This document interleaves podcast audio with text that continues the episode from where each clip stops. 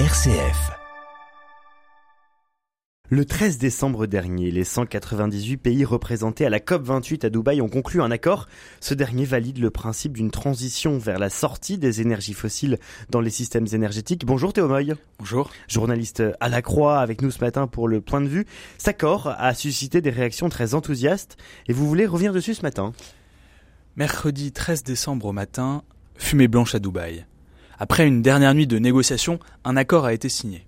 Les pays du monde entier réunis pour la COP28 s'accordent sur l'idée d'une transition hors des énergies fossiles, responsables du réchauffement climatique.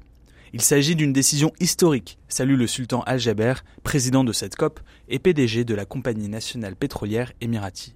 Je ne pensais pas que nous aurions un accord de cette ampleur, pour être honnête, réagit de son côté l'américain John Kerry. C'était inespéré, dit encore un négociateur européen. Hmm. Mais une fois passé le moment des déclarations, les journalistes et experts qui se plongent dans l'accord se montrent bien moins enthousiastes.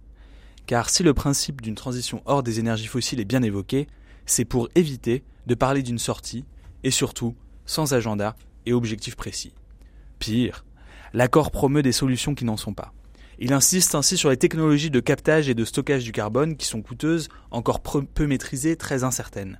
Surtout, la promesse du déploiement de telles technologies est un puissant levier pour ralentir le seul objectif dont on est sûr du résultat, la diminution des énergies fossiles.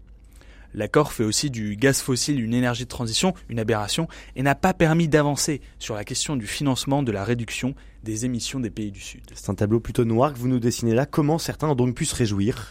Ils se sont réjouis, en fait, d'un accord diplomatique, mais pas d'une bonne nouvelle pour le climat. C'est toute l'ambiguïté de ces grands raouts mondiaux.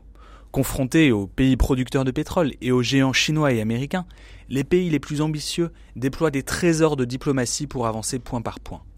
Parvenir à un consensus, en faisant avancer à petits pas ceux qui restent des ennemis de la cause climatique, peut donc leur sembler, à la fin de, ces journées marathon, une réussite.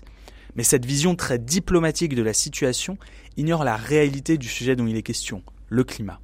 Les petites victoires sont dérisoires lorsqu'il est question de maintenir des conditions d'habitabilité pour nous, nos descendants et l'ensemble des êtres vivants.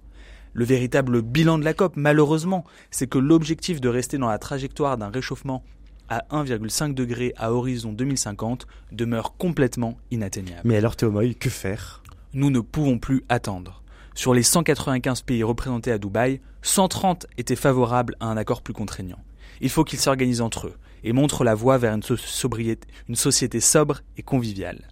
Il nous restera à espérer que la force de l'exemple du témoignage pousseront les plus réticents à nous suivre, car l'écologie est moins une affaire de diplomatie que de conversion.